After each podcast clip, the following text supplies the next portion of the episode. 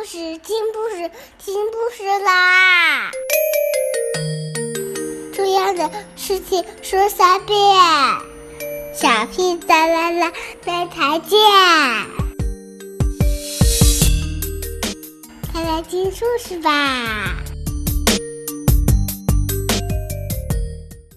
Hello, everybody. Today we'll continue to read the book about the that uh, the puddings. And one and three quarters at much the same time in Britain. Miss Comet was the youngest, prettiest, and nicest teacher at Plumpont Primary School. Most of the other teachers were so old that they talked about the age of the dinosaurs as if they had been born then. In fact, Dylan, who was nine, was pretty sure that some of the teachers really were dinosaurs.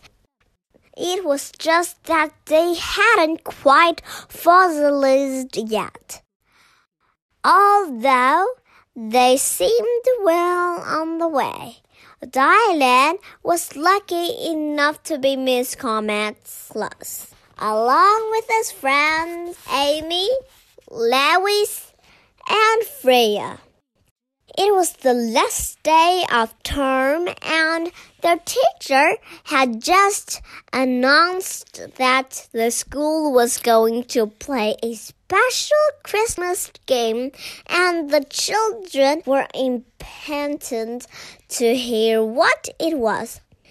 Each class is going to research something special to do with Christmas, smiled Miss Comet.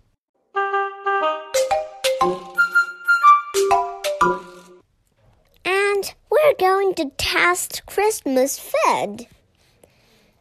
Oh, wow! I have just died and gone to heaven, breathed Claus, who was, to say the least, a large child. Miss Comet beamed at him and went on. We're going to try some Christmas puddings to see which ones will like the best, and so on. Twenty four children congratulated each other. Four children groaned and gazed at one another as if they had just been sentenced to death, including Lewis, who had decided on the spot that he must be the unluckiest child on earth. Miss Comet noticed at once because that's the kind of teacher she was.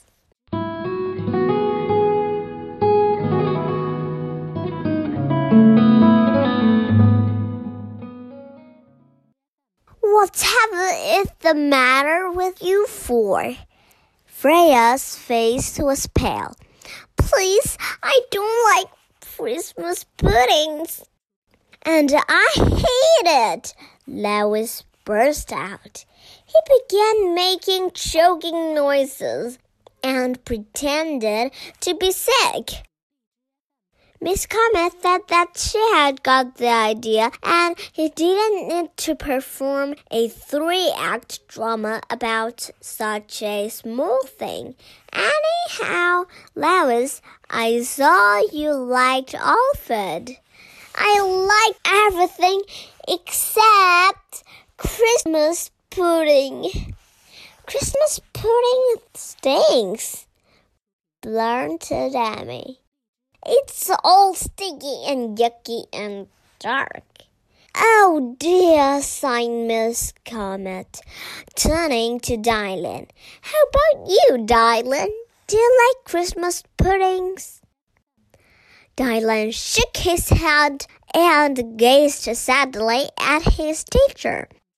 I'm allergic to it, he announced flatly. Really?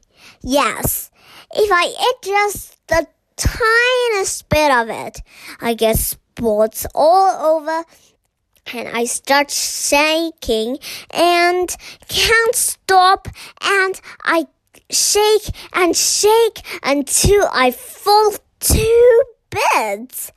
Dylan went on. His imagination going into super drive.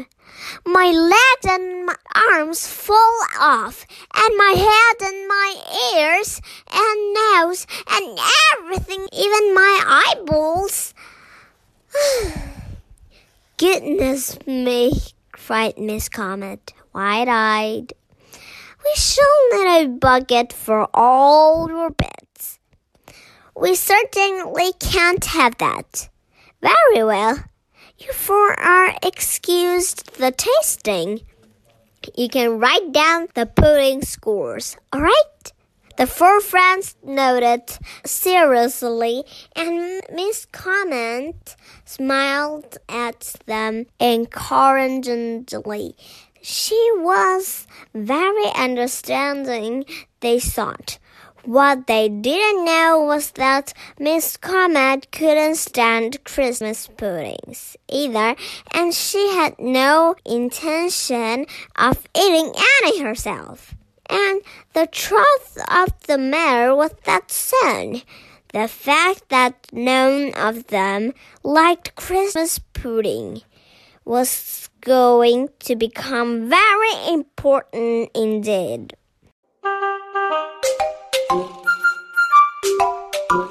In fact, Dylan Fair, Amy Lewis, and Miss Comet were going to have a Save the World. Ba ba ba ba boom!